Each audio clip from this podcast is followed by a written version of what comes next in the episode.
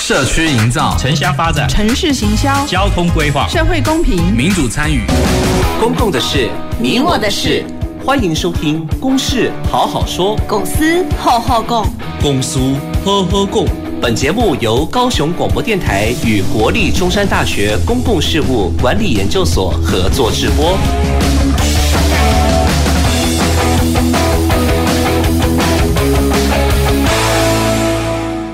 好，各位听众及观众朋友，大家晚安，大家好。呃，我是中山大学公事所谢政勋，我是今天的主持人。那我想，我们公共呃公事好好说这个节目啊，就是每个礼拜都会有不同的公共议题来让呃各位听众及观众朋友了解，呃，甚至可以对这样的议题有更加深入的一些呃探讨。好，那我们今天呢，呃，要谈论的这个主题呢，叫做呃最后的记忆，打造失智友善社区哦。大家听到。这样子的一个主题，不晓得你的呃感觉如何了哈？因为大家这样子的一个题目，其实都呃很。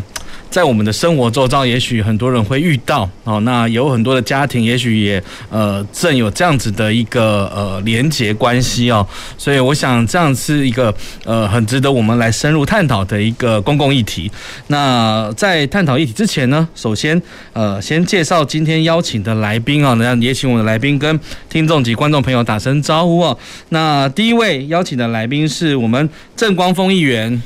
呃，谢教授，各位观众、听众，大家好，我是高雄市议员郑冠峰。哎，郑议员好，来第二位来宾哦，是我们呃跟这个议题是我们的主管单位了哈，是来自高雄市卫生局健康管理科张树红科长。呃，主持人还有各位观众，大家好，我是卫生局张树红科长。哎，柯南好，好，我们第三位来宾哦，是我们在这个议题里面哦，是呃有很多年的这个推动的经验，那这个议题不断的去倡议，让更多的人知道跟了解。好，那所以我们邀请到的是台湾全人关怀照护服务协会林英明秘书长。是的，主持人，各位线上朋友，大家好，我是林英明。好，秘书长好。好，那以上是我们三位的呃来宾啊，要来跟我们一起来聊聊这个所谓的打造失智友善社区啊，这样子的一个议题。那在讨论之前呢，实际上首先可能要跟我们的呃听众哦，稍微稍微说明一下哦，这样的议题哦，其实为什么它很重要？那因为大家也都知道，我们现在台湾社会是一个高龄社会，所以。统计上面来看哦，六十五岁以上的老年人口有三百八十万。那呃，在这个所谓的相关的研究啊，关于失智症的研究也指出哦，呃，这个失智症的盛行率会随着年龄的增加而递增，所以大概每五岁，六十六十岁以上，每五岁就会倍增。那所以表示说，这个在呃失智的这样的一个状况，在高龄人口。它可能会越来越呃，这个应该怎么讲？越来越显著啊的一个议题。那在呃这个我这边有一份资料，就是台湾失智症协会有做一个推估啦，一百二十年啊，民国一百二十年失智症人口会达到四十六万，也就是说每一百个人里面会有两个失智者。所以那当然这样子的一个。趋势来讲，我们不得不重视哦。呃，到底我们的公部门啊，或者是我们的民间，呃，面对这样子的一个迫切的议题，有没有一个所谓的处理的方式？那甚至来推动一个所谓的失智友善社区这样子的一个照护网络呢？好，那首先，呃，我就先要来请问一下，就是我们呃这个科长这里啦，哈，就是说，到底可能要跟我们这个听众也稍微解释一下。到底我刚才讲的这个失智友善社区是什么？那它有什么样的条件，或者是目前推动的状况如何呢？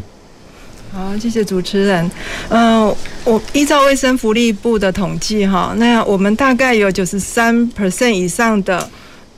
失智者，他是住在家里的。好，也就是说，他是在他是生活在社区里面的，但是很多失智长很多失智者跟照顾者还有家属，可能要在社区里面很自在的生活，其实是有受到一些限制。所以呢，怎么样子去营造一个就是失智友善社区，其实是现在我们在当下哈，其实，在因应高龄社会，还有刚刚主持人所提到的未来可能失智者是倍增的状况之下，很重要的。那什么是失智友善社区哈？其实。我们可以思考一下，所谓的友善，其实就是一个，诶，让人能够在这个地方很自在的生活着。那依照自己哈自己的条件、自己的方式可以生活着。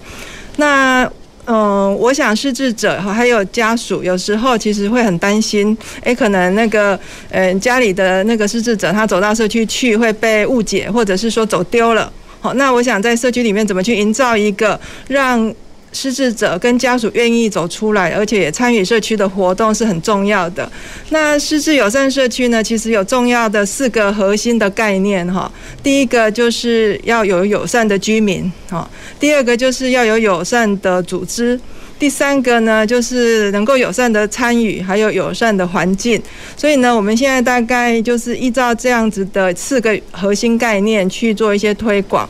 那其实。呃，以社区的推广来说，其实第一个要解决的就是说民众的认知，也就是说怎么样子让大家都知道失智症是怎么一回事，然后他可能会遇到不一样的状况。那我们遇到失智者，他我们能够怎么样子的去包容体谅？当失智者或者是说家属或者是照顾者，哦，他是处在一个能够被体谅、被尊重、被支持的一个环境之下，他也就比较能够愿意的，哎，进入到社区，甚至能够进入到就是参与社区的一些活动。嗯哼，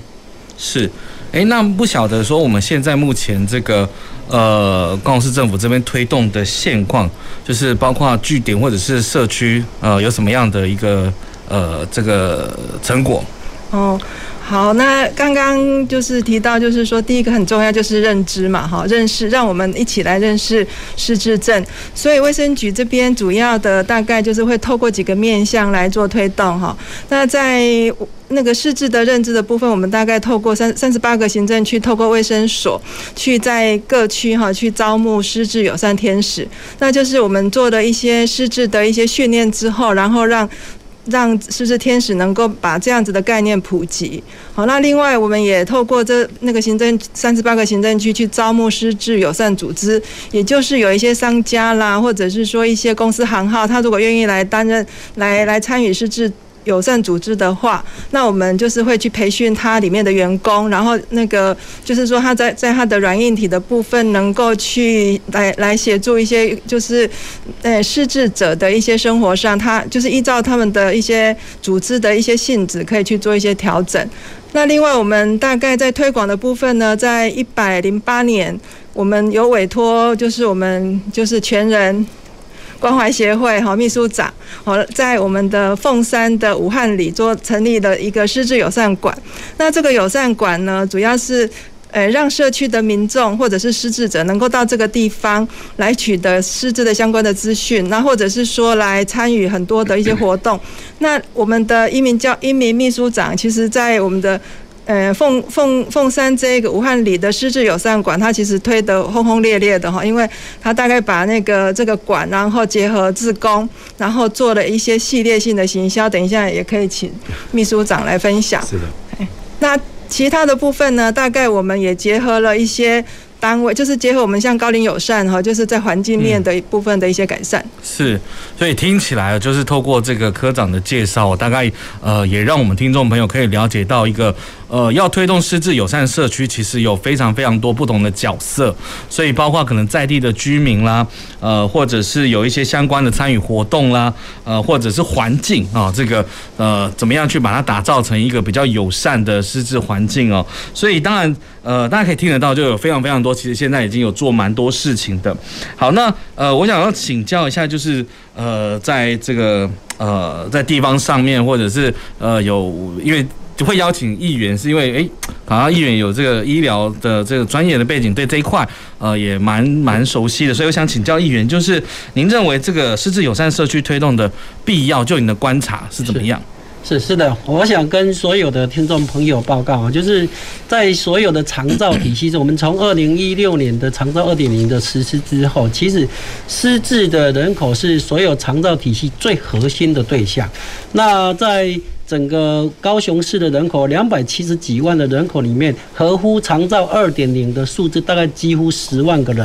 啊，这十万个人就是我们长照二点零照顾的对象，这第一点。第二点就是说，哎，到底十万人里面有多少失智？大概有十五 percent，也就是接近一万五千个人。嗯，我这个数字是所有高雄市的数字。嗯，那现在我们有八个共照中心，五十五个失智的据点，其实在核心里面都是把它抓出来，特别针。针对的失智的照护，那不过我还还是要强调，就是说台湾已经迈向跟日本一样最老化的一个国家，也就是说，二零二六年之后，大概在三四年之后，台湾的人口不再增加，而是生不如死。是，所以出生跟老化这东西都生不如死，就是我们老化越严重，人口越来越衰弱，这是台湾面对的一个国安问题，这是另外一个议题。那今天我们谈到失智的问题，我们要必须要强调，就是说失智要照护，像我家是有。失智的家族史，那这个家失智的家族家族最重要是，到底你知不知道什么叫失智？所以照顾的时候才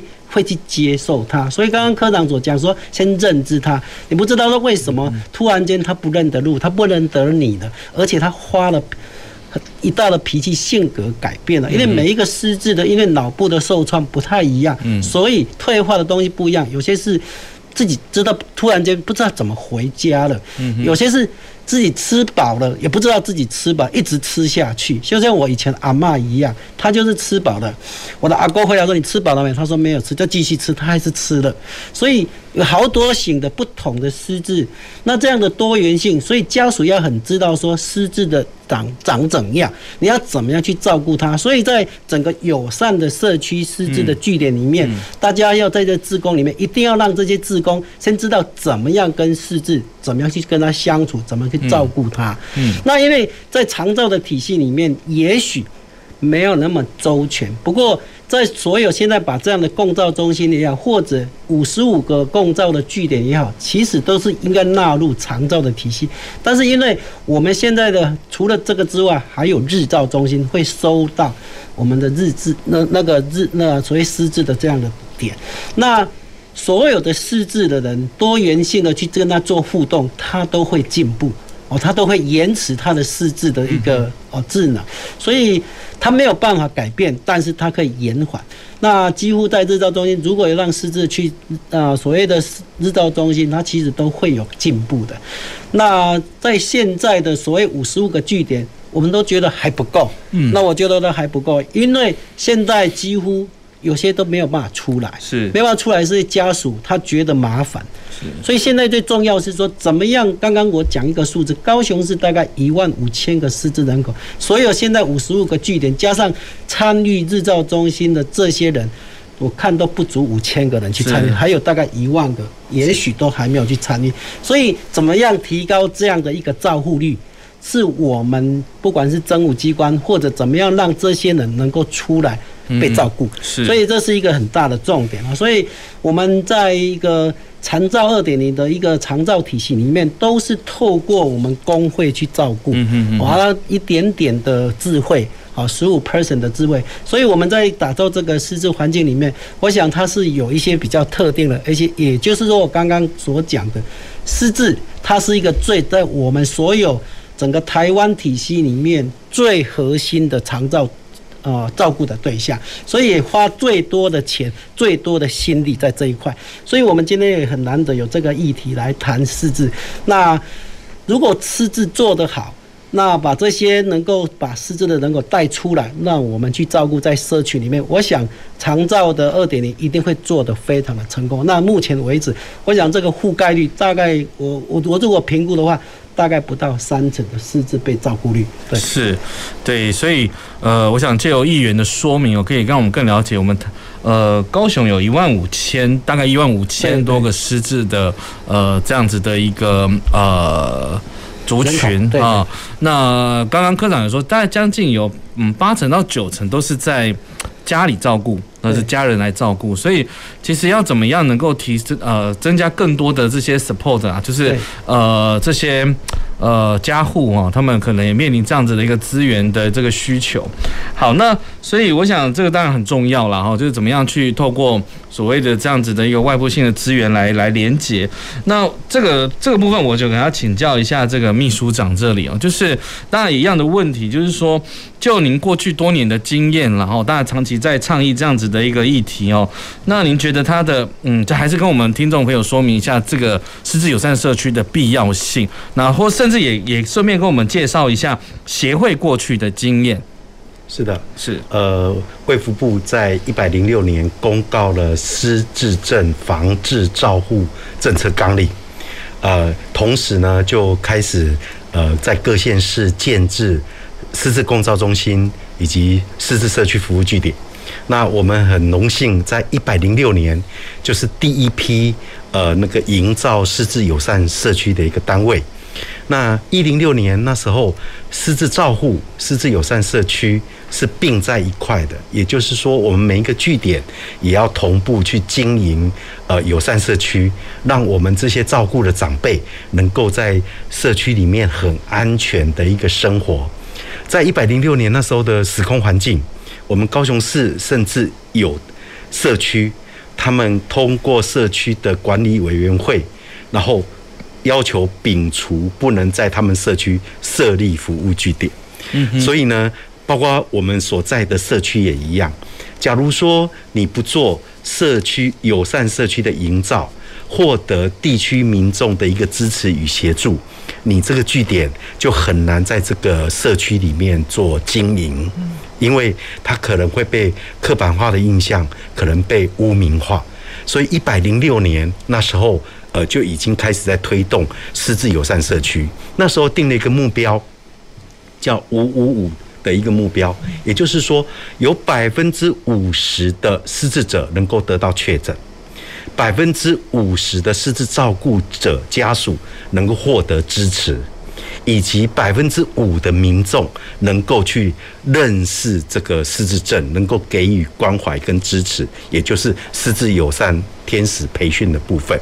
那我们全国的努力哈，在去年我们这个五五五的目标，呃，我们全国各县市都有达到。我们高雄市也是呃为各县市所推崇的一个县市单位，因为我们呃真的很。呃，特别要推崇一下我们卫生局，真的很努力的在经营。所以目前我们建构了九个失智共照中心，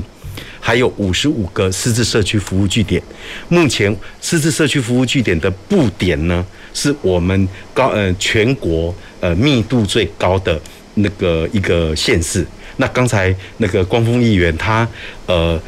真的那个把推算的非常非非常好啊，就是说目前你五十五个据点要来服务一万多个失智长者是不够的，还要再积极的积极的呃再布建，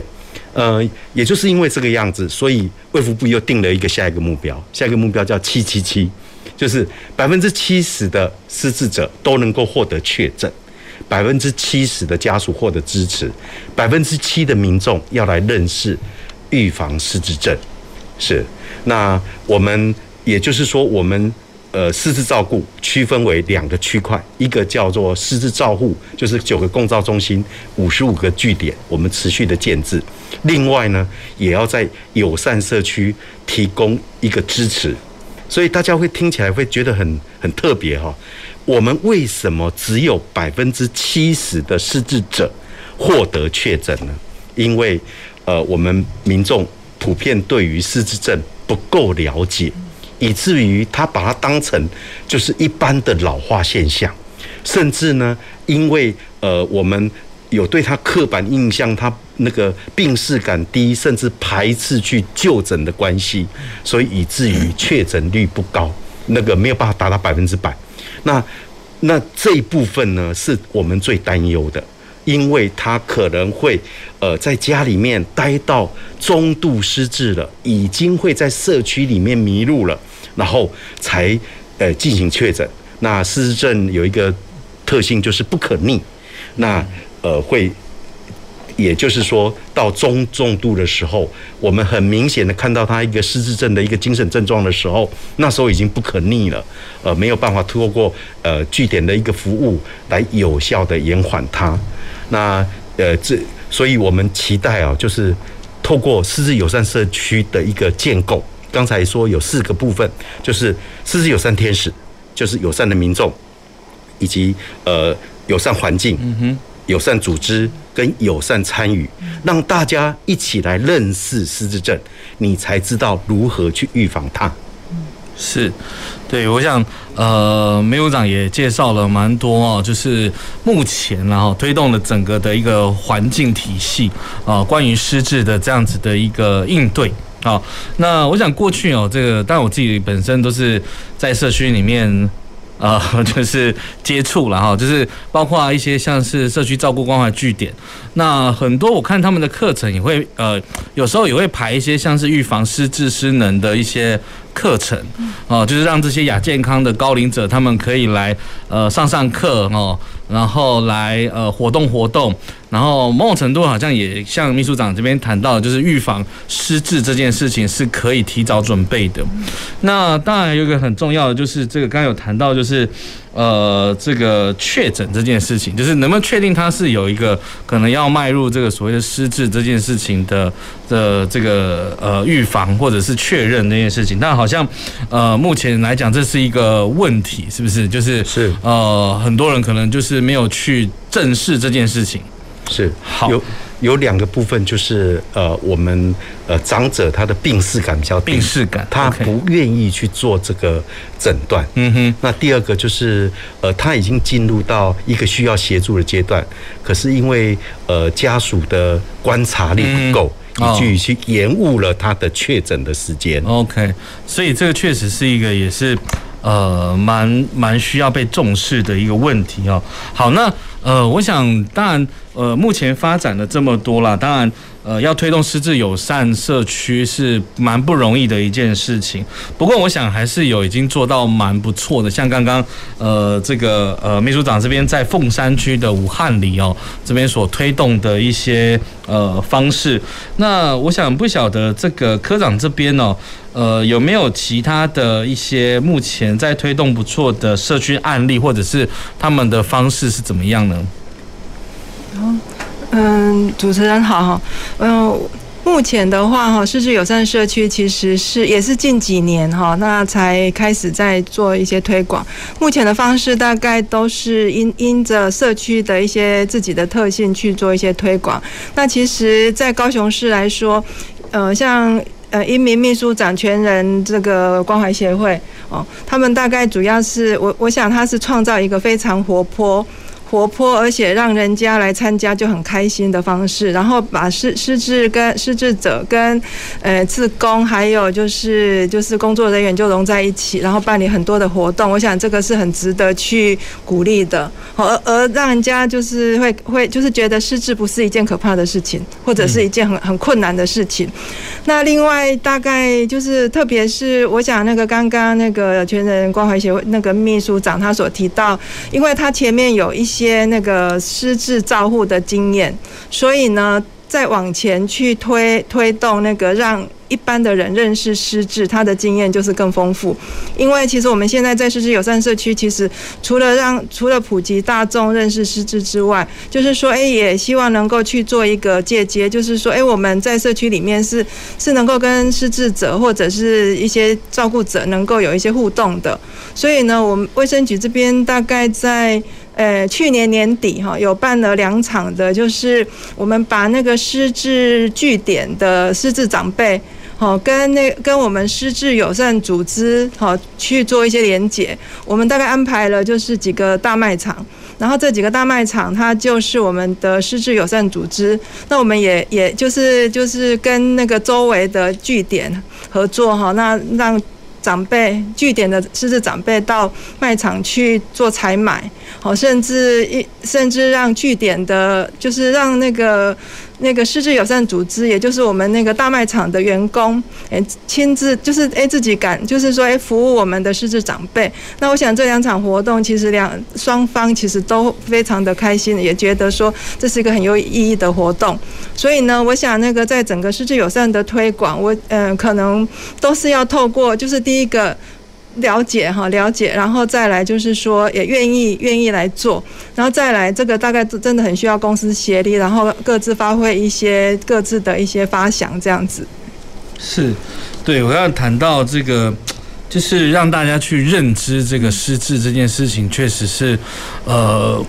我觉得真的蛮重要的，因为大家对认知对这件事情的认知可能不够，所以警觉性也好，或者是说，呃。关注这个所谓的失智的，不管是长者，呃，他们的一些生活活动哦，其实真的确实是有所不足哦。那呃，所以刚刚的科长也介绍了蛮多，就是刚刚可能在在在卖场上，呃，让他们去做一些活动。那我在在网络上好像有看到这个我们秘书长这边哦，好像在这个呃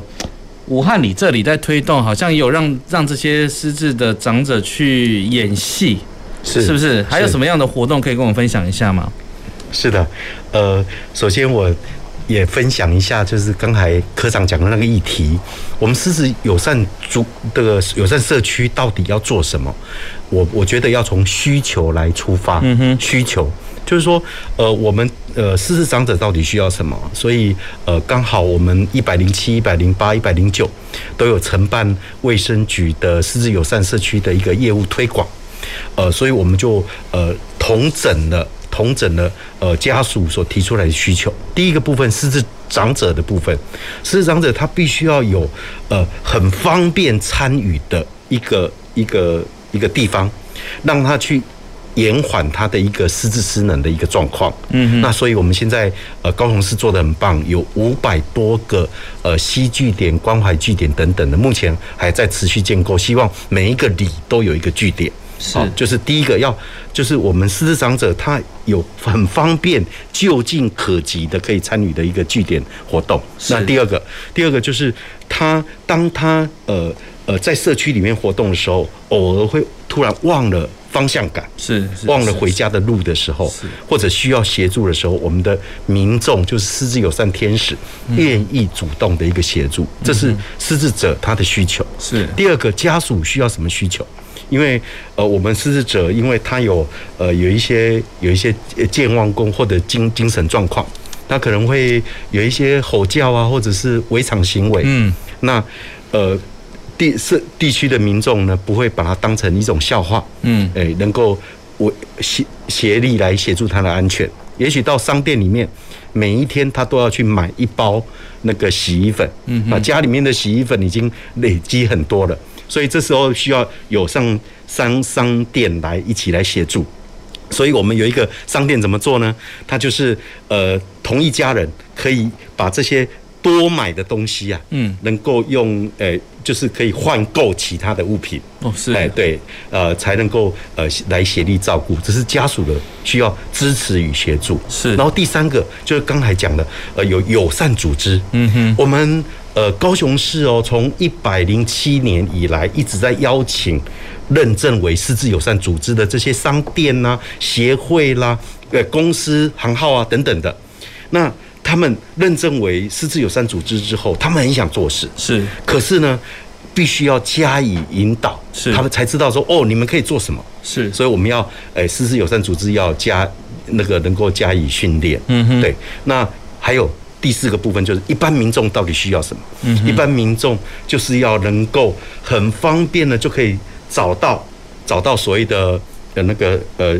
预防失智的相关的一个资讯，嗯嗯，能够好好的照顾自己，以及当他发发现那个那个家里面的长辈有这个需求的时候，是。知道如何去协助做确诊，是。就从先从需求来出发，是 OK 好，我想。这个我们有在推动失智友善社区，确实有不同的面向啦，要去考量哦。所以不管是在地居民、在地组织、在地的环境，那我想呃，我们呃中间先休息一下，呃，等一下回来到我们现场，我们继续来做这个所谓的失智友善社区的讨论。好，走进时光隧道。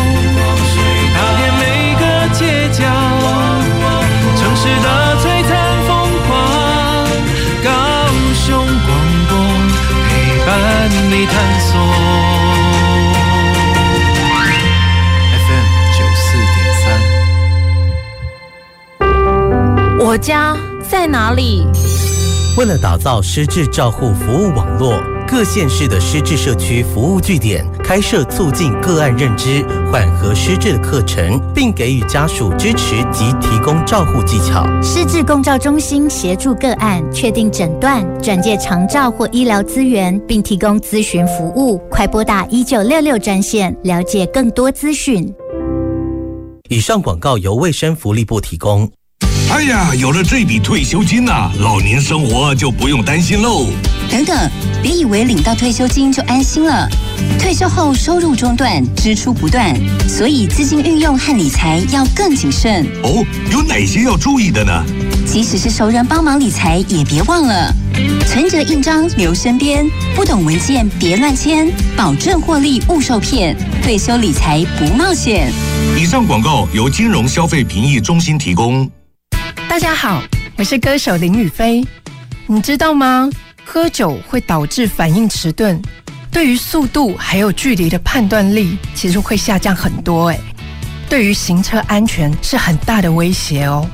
提醒驾驶的朋友，酒后不开车，以免危害他人还有自身的安全。欢迎继续收听陪您一路平安的高雄广播电台 FM 九四点三 AM 一零八九。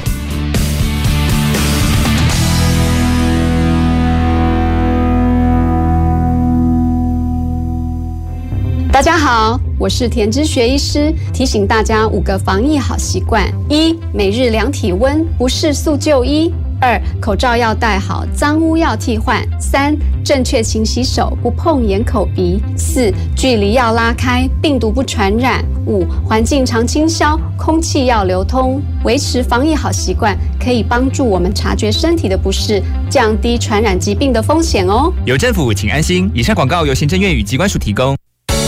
陪伴着你，你最好的默契，空中串联一起，分享点点滴滴。九十三，九十三，九十三，你最默契的电台。公共的事，你我的事。您现在所收听的是高雄广播电台与国立中山大学公共事务管理研究所合作制播的《公事好好说》。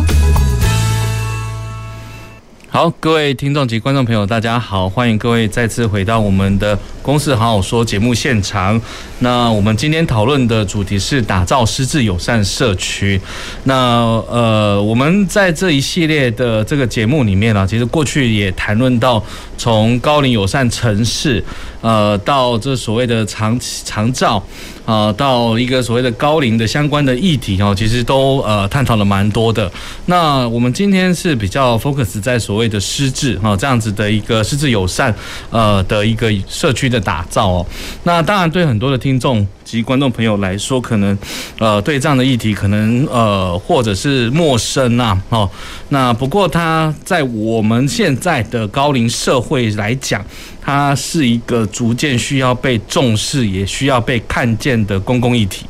那从刚刚的讨论哦，刚刚的分享，呃，其实也可以听，可以了解到，要推动一个所谓的失智友善社区，其实是蛮不容易的哦。尤其刚刚科长有谈到，他需要公私协力，需要公部门的资源，需要民间的力量，共同来打造一个所谓的失智友善社区，所以他。不容易，那不容易到底它的问题是在哪里？所以我这个部分就要先请呃我们的这个郑议员哦来跟我们谈一谈哦，就是您的观察。是，我想失智，我刚刚已经讲过，是所有我们台湾长照二点零里面最难照顾的一个族群。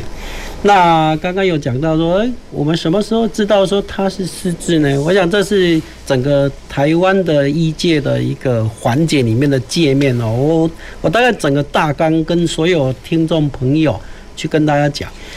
我们的全民健保是所有全世界是数一数二最大家引以为傲的哦。嗯哼。那其实，在健保的体系跟长照的体系应该要接轨，而且要无缝的接轨。那我刚刚讲的就是说，任何一个失智的一个病人。他最终一定会在医院里面去看病，嗯，那在看病的体系里面就是转介了。当他知道说在健保体系里面，他知道他是失智的诊断之后，他势必应该就要有界面去转接到哦，居家也好或社区。那刚刚讲的。哦，共照中心或者是我们的那个关怀中心，这其实都是从医院的健保体系去做转介。共照中心几乎都是在医院的共照中心，所以当你诊断是一个失智中心的时候，你就应该要转介有两个体系，一个他到底要在社区呢，还是在自己的家里照顾？那如果在家里照顾，那就是我们长照二点零的居家照护。那居家照护其实就两个部分，我跟所有听证报告，因为长照二点零里面。就分一到八级，那就是二到一一级就是正常，二到八你就是按照你的失能的程度啊，失智的程度来做哦，专业的服务还有照顾的服务。那也许需要附件去做一些肢体上，也许需要职能去做一些哦，让你去延缓你的这些游戏当中去让你延缓你的失智的程度。所以当你转介到你自己家里的时候，就是我们的。长照二点零就派出来，诶，到你家去做服务，分两个部分，一个就是专业，一个就是照护服务。但如果你选择到社区，也就是我们今天所谈的社区的友善，哦，那就是如果在健保体系，当你诊诊断之后，也许就像我们左边的科长，他应该要去说家属，你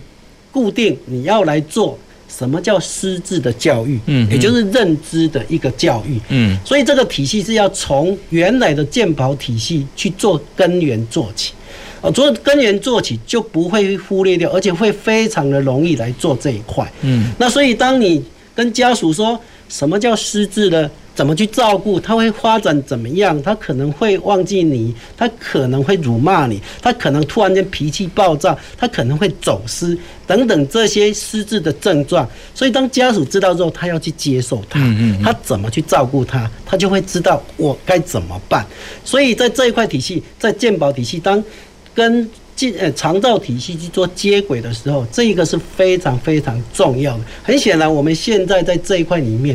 是没有做到这一点，那所以我们现在的体系里面到底失智多少人？我刚刚有讲了，我们高雄市两百七十几万，大概一万五千人，也就是说，大概一个城市的一个人口乘以零点五 percent，大概就是失智的人口。那长照的人口就是你这一个城市的人口乘以三点五 percent，就是长照的人口。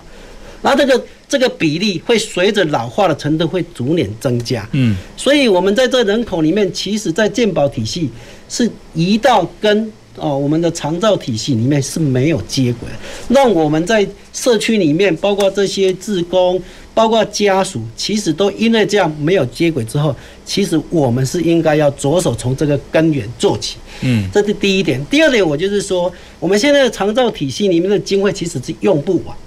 我跟各位所有听众朋友，因为我们这像今天我们谈的长照的共照中心呐、啊，所谓的呃师资的据点啊，都是在长照二点零的计划里面去把它拉出来的。嗯哼，如果我们从健保体系里面去把这个经费完整去做接轨之后，其实就是把这个钱再继续的跟下去而已，还是一样在居家。还是一样在社区，根本也不需要再共照，或者说得读后就把它拉出来去做一个哦所谓的共照中心啊，或者是说这个长照的一个啊那个失智的一个哦要去找这些职工，因为他已经把所有的该家属，你只要诊断是失智的。他就帮你教育了，那你就把它移到二点零去，就应该直接就 SOP 流程，哎，你整到二点零就到，你就有 A 个管师就到你家去了。嗯嗯。所以在所有的长照的体系跟健保的体系里面，又忽略掉民政的体系。也就是说，如果诊断之后，他马上 pass 到民政体系的哦这些哦，他其实叫做那个李干事。每一个里都有里干事，高雄市有八百九十个里，每一个里干事其实都掌握了每一个住户。他如果是他换的什么样，他如果是需要二点零的招呼，其实李干事完全都知道。所以现在高所有台湾的长照二点零的体系里面，我们其实是没有花完这个经费的，四百多亿。那高雄市今年多少呢？今年大概五十五亿。哦，五十五亿的经费在照顾我们这个经费。那高雄市有一个叫长照中心，把原来的社会局的，哦，包括那个哦，整个那个机构，还有我们卫生局的原来的长照科，把它整个叫长照中心。所以我们现在的经费用不完，就把这些机会其实都变成叠床架屋。所以我还是要呼吁说，如果在一个健保体系里面，跟长照中心的体系里面如果有接轨的话，这个。包括很多的界面，就会完全的让我们的家属、志工就会比较完美的去把它接轨，而且让我们的照护更为完整、更有品质。那我必须要跟刚好各位评各位观众朋友哈，在讲到就是说，长照二零实施到现在大概五年了。那这五年当中，其实在覆盖率大概接近四成。那有些如果是机构，你是在安养中心照顾的，诶。你没有办法去享受到长照二点零，它大概只有一些可能有一些喘息服务，或者是辅具的服务。那如果是你是聘请外劳的，你有喘息服务，还有专业的服务。可是呢，到目前而已而讲，最缺少的还是在人力人才。好，那台湾的长照的走到现在变成说，呃，保守的做，支持性的做，那就是说，哎，我可能。你可以做长照二点零哦，你可能有失智哦，那你在这一块里面，你到底要不要做？大家没有去办强迫，没有去把这个专业找出来，所以很多当在你有知道说他可能适合长照，很多的家属是不愿意去做长照的，嗯哼，因为他拒绝，嗯，有一个故事，也就是我科长的他的同事，以前的同事，啊，他应该也认识啊，就是我跟他说他怎么会提早退休？因为他爸爸中风了。可是啊，有一个故事是这样，就当他中风回去照顾他，已经退申请退休之后，他说：“你为什么回来？你好好去工作，怎么回来照顾我？”中风的病人或者失智的病人，其实在性格上是有一点变化的。当他去照顾的时候，突然间他冒出这句话，他真的是无言以对。但是为人为人子弟去做这样尽孝的时候，长照二点零，你不是说我把菜端给你，他他想吃，而是说他觉得他不想吃，那你该怎么办？也许是你的自己的家人去做照顾，所以其实长照二点实施到五年这当中，其实面对好多好多的问题，但是我们一直往前走，包括今天讲的失智中心的共照，哦，或者说那那些社区的友善环境的打造，嗯。其实在源头如果做得好的话，我觉得。自己的家属去照顾的时候会更完整、更有品质，也更知道这一块啊。所以，其实最难得像我们今天的那个秘书长，我们英明秘书长，他这一块也是非常辛苦的，因为在所有前面那一端他断了，他没有那样的完整的交给他们，因为所有失智的，他是失智的，都在医院里面，他都有明确的诊断，他只要告诉说这些应该要 pass 给我们的长照中心去做一个连结，所以。我们现在的不管是在 A 各管 A A 的 B C 哦 A B 都是在大概医院，或者说在一个哦 B 的一个派遣中心，这些都是要需要去做连结的。那目前为止，我想这一块里面需要大家在政策面也好，需要更完整的去做无缝接轨。我想一定要补充这一块。那我也呼吁说，如果你家人真的你知道说啊。我可能是不是需要做长照，或者我是不是失智？失智最难搞，啊，是一个非常麻烦的。而且当有失智的家属的时候，我觉得是一个真的非常非常需要人力、耐心，而且要接受的一个非常。人家久病无孝子，失智我看是最常见的。是。但是我必须要讲是说，在长照的体系内花费最多钱、最没有效率，还是在失智这这里面。所以我我觉得在趁在这一块里面，我们还是要呼吁说。在健保体系里面跟长照体系势必未来一定要赶快来接轨。那我也呼吁说，现况里面，日本大概已经推动长照保险二十年，比我们台湾早二十年。韩国多我们十五年去做长照的保险。嗯，我们台湾、韩国、日本，我们为什么不能做？我觉得这是政府应该面对的问题。唯有去做长照保险这一块里面。全部就从健保体系直接 SOP 流程就出来，那未来下一代，其实在少子化的。我们台湾里面最需要还是在这一块，未来怎么样去做长照保险，让我们的健保体系跟长照保险一共一并一起来做。我想这个也是我今天来这上这个电电台啊最大的诉求。是，好，谢谢谢谢议员哦，也跟我们说明了这么多关于长照二点零的一些呃现况啊，推动的一些问题哦。那当然确实啊，长照二点零在推动，它比较强调在所谓的呃在地老化、在地安养这样的目标。所以刚刚也有谈到这个轻中度失智的哈，也是我们在长照二点零里面呃也是一个要被服务的对象。所以其实在这个资源的整个的一个照护资源里面来讲，其实是是存在的哦。那只是说，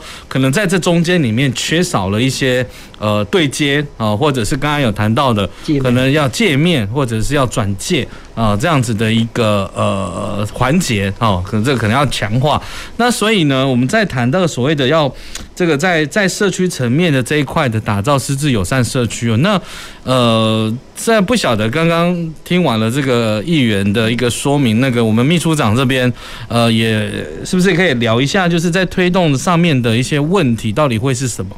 是的，呃，因为我们长期在做社区服务，经常跟民众接触，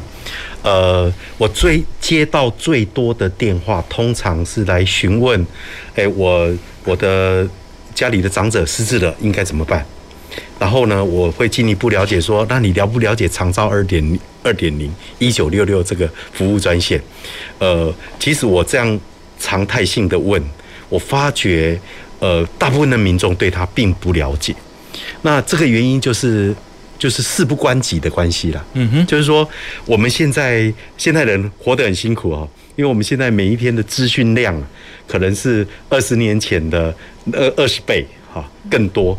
那所以，我们有面对这么多的资讯媒体，所以我会选择我需要、我想要的。嗯哼。以至于我们在呃宣宣导这个长照二点零的时候，我们在宣导失智友善社区的时候，呃，他们呃并不了解。那所以我们必须要透过很多元的一个宣传的一个呃方法跟管道。就比如说，呃，我们觉得凤山分局很棒，他们就跟我们一起一起来合拍了一个影片，嗯呃，教导大家如何做到看、问、留、播，然后来协助那个失智长者，然后也告诉我们那个失智长者跟家家属说，我们警方有案内指纹的服务，我们社会局可以申请安心手链，我们一般的民众。假如看到手足无措的高龄朋友的时候，能做到看、问、留、拨，给予协助，让长者安全回家，这就是我们那个呃那个托利斯大人协助我们一起、嗯、一起拍的影片。是，可是我们发觉，哎、欸，点阅率还是不大高。嗯哼，所以呢，我们就开始邀请那个年轻朋友，哈，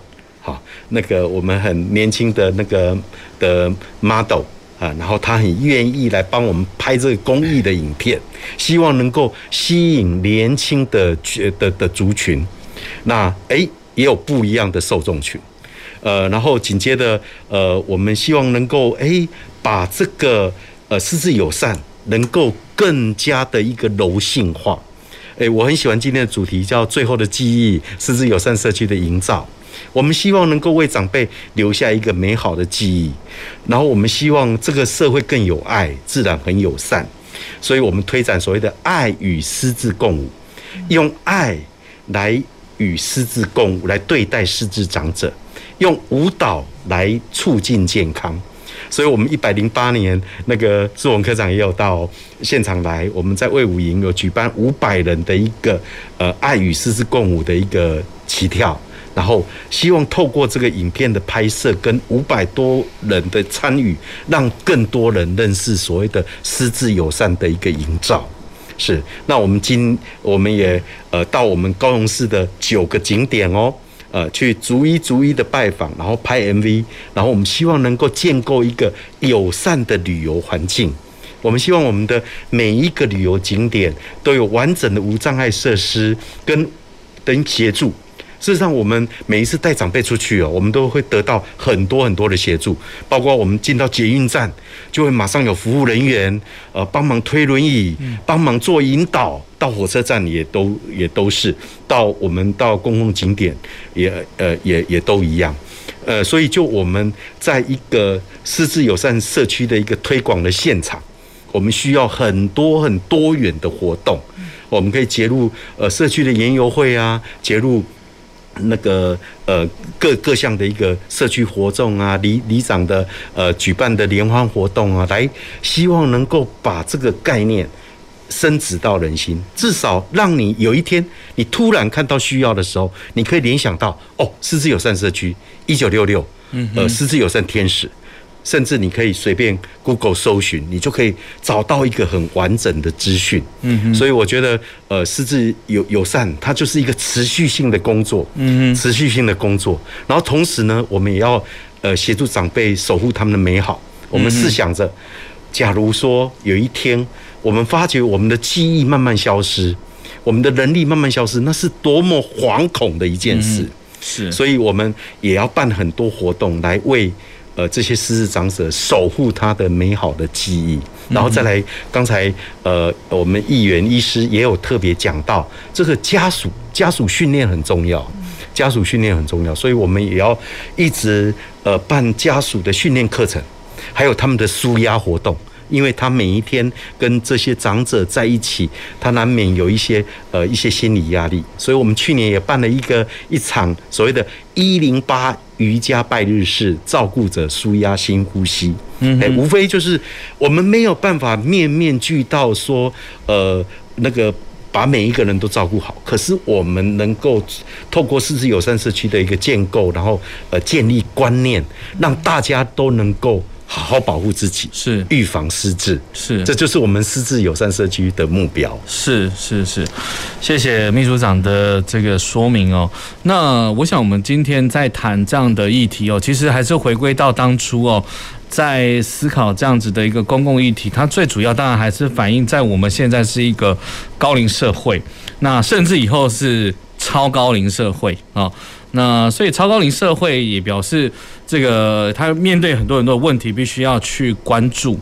那这个失智当然是一个一个呃非常非常需要去去处理的呃提早预防、提早处理的一个议题哦。那因为呃大我看资料啊，蛮多都谈说失智失智失智者哦，他大部分都是由家庭来照顾。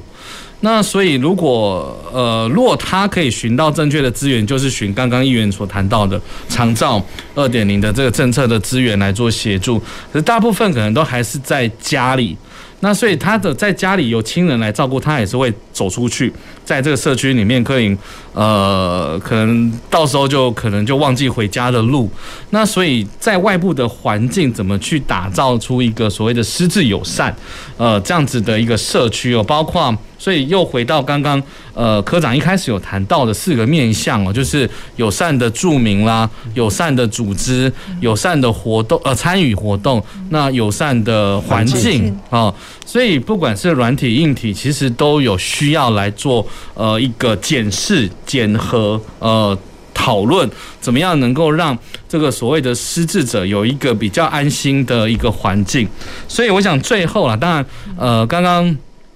秘书长其实已经回应了我最后一个想要问的，就是怎么样让邻里成为共同照顾的力量这样子的一个一个问题哦。所以，呃，所以我想大概我们最后啦哈，在我想请教一下这个我们这个议员这里好了哈，我们郑议员，你觉得你会怎么期待，怎么去建构这样子的一个呃失智友善社区的一个照护网络呢？是是，我想那个将会有一条歌叫做《给熬》哈，那那条歌就是说，有一天咱会老，找无人来友好，我会甲你坐咧医疗哦，看你 细，你老你少年的时阵有偌高啦哈，但是呢，你终究在我们今天听众或者观众朋友，你终究一定会遇到长照，每一个人都会遇到长照，因为你以后就会老。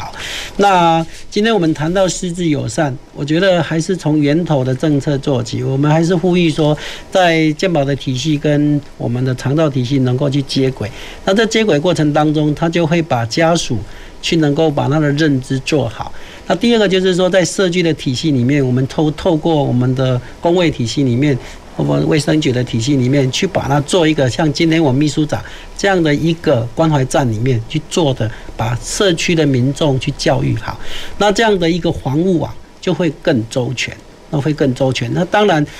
在民政体系里面，包括怎么去建构说，在这个啊我们所谓的失智症的一个资料里面，然后更完整。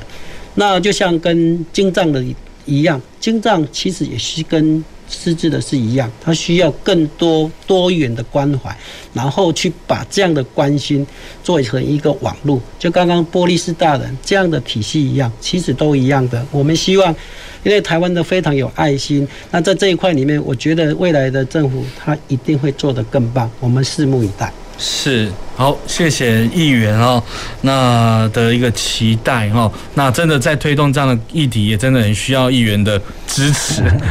不管是这个双手双脚，是是是是，绝绝对是了哈，包括经费啦哈，或者是一些制度上面的推动哦。那还有一点时间，不晓得呃科长这里呢，就公部门的角度，您觉得要怎么样来来继续来推动？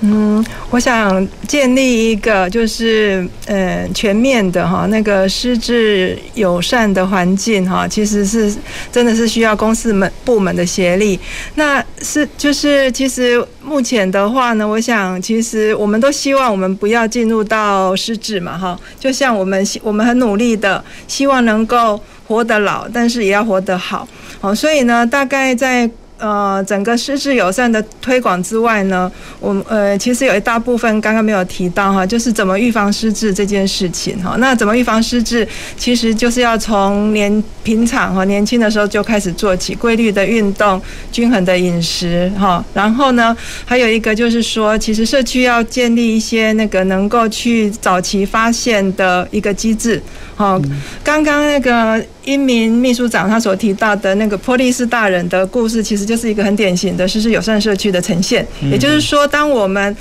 把失智的势能推广到更更清楚、更明确，很多人都知道的话，那当遇到一些好，一些长者，不管他是走失，或者是说，诶，他的状况不太对劲，好，这个都能够做有效的转介，让能让他能够早一点去做筛检。好，那针针对筛检这件事情呢，也回应刚刚议员所提到的，好，就是诶，健康的系统要跟长照的去接轨哈。呃，其实从今年我们大概都是透已经开始哈，希望能够全面的去透过据点哈去筛筛出一些，比如说像那个认知哈，如果有一些些异常，我们就赶快帮他做转介，好，就是让他的点。点面哈更宽广一点，让就是平常可能大家不觉得自己有什么问题，可是透过来出来社区参与活动，或者是说到医院去看病就诊，那就能够去做简易的筛检，那筛出来我们就赶快去转介就医这样子。那另外当然整整体的网络呢，除了前端的一些预防和早期发现之外，当然重要的是后面的照护系统，就如议员他所提到的，现在长照二点零，他也很。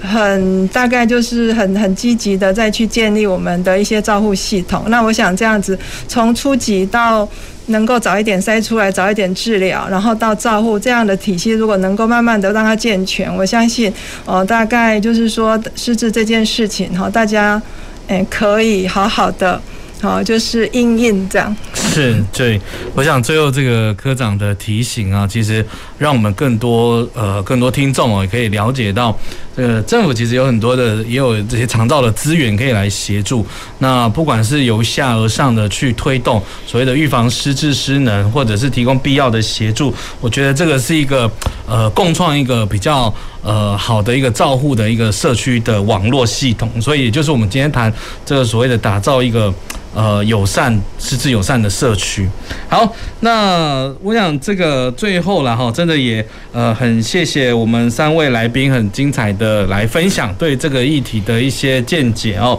那我想。因为时间也差不多了，所以在此也就呃谢谢听众及观众朋友的收听及收看。那在此呃，那我们下个礼拜一哦，因为是过年了哦，所以我们的节目应该会暂停一次哈。那所以也请各位听众及观众朋友在年后哦继续回来我们公事好好说的节目现场。那在此也跟各位听众朋友拜个早年，祝各位呃虎年行大运。好，那我们呃下次再会，谢谢。